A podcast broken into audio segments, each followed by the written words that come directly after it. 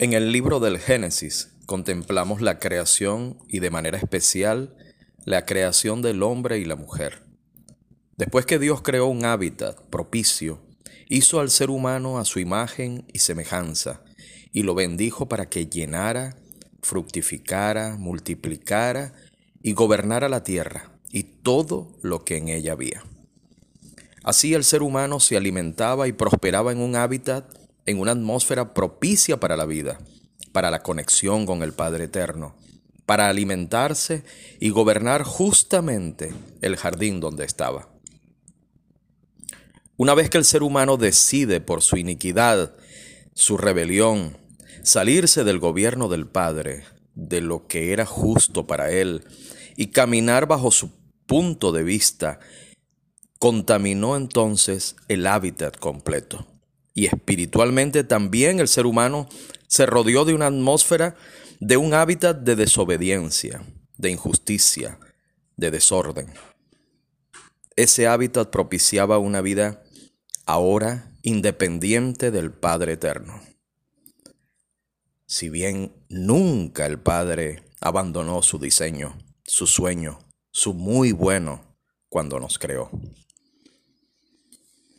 El ser humano a lo largo de la historia piensa, analiza, toma decisiones, hace guerra, busca la paz, modifica modas, inventa y muchísimas veces lo hace fuera del gobierno del Padre Eterno, fuera de la atmósfera de luz y entonces como consecuencia tenemos la evidencia de los frutos que cosechamos.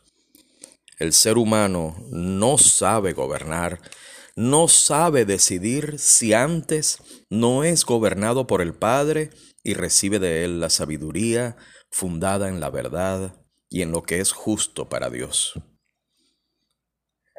La atmósfera espiritual que modificamos lejos del Padre también modificó nuestros pensamientos. Trajo desórdenes en nuestros estados de ánimo, y desórdenes neurológicos y físicos que formaron hábitos y trajeron consecuencias que se establecieron a través de las costumbres y las culturas. Pero Dios no estaba mirando para otro lado. Su sueño no lo deja de lado. Su amor a lo largo de la historia, por ese amor tan grande, se hizo entonces presente y le habló al ser humano y tuvo su palabra completa entonces en Jesús, el Mesías, quien nos devuelve a la atmósfera original, al hábitat del lugar de origen, para crecer, para llenar, para fructificar, para multiplicar y gobernar la tierra.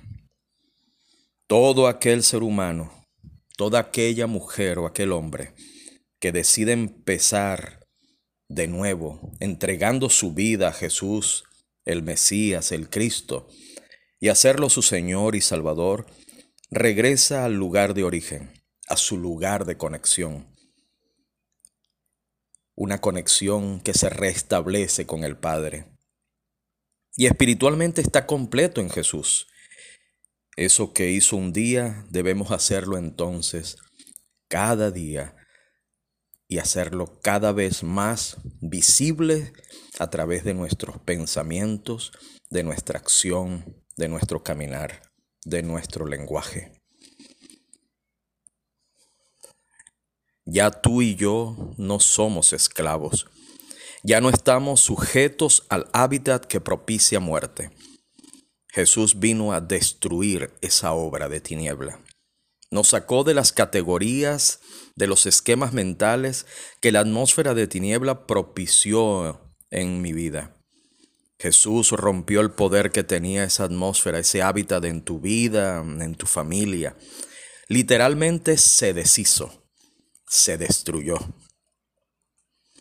Él regresó a reinar en tu vida, en tu ámbito, por donde caminas, y también cambió la atmósfera espiritual a la luz.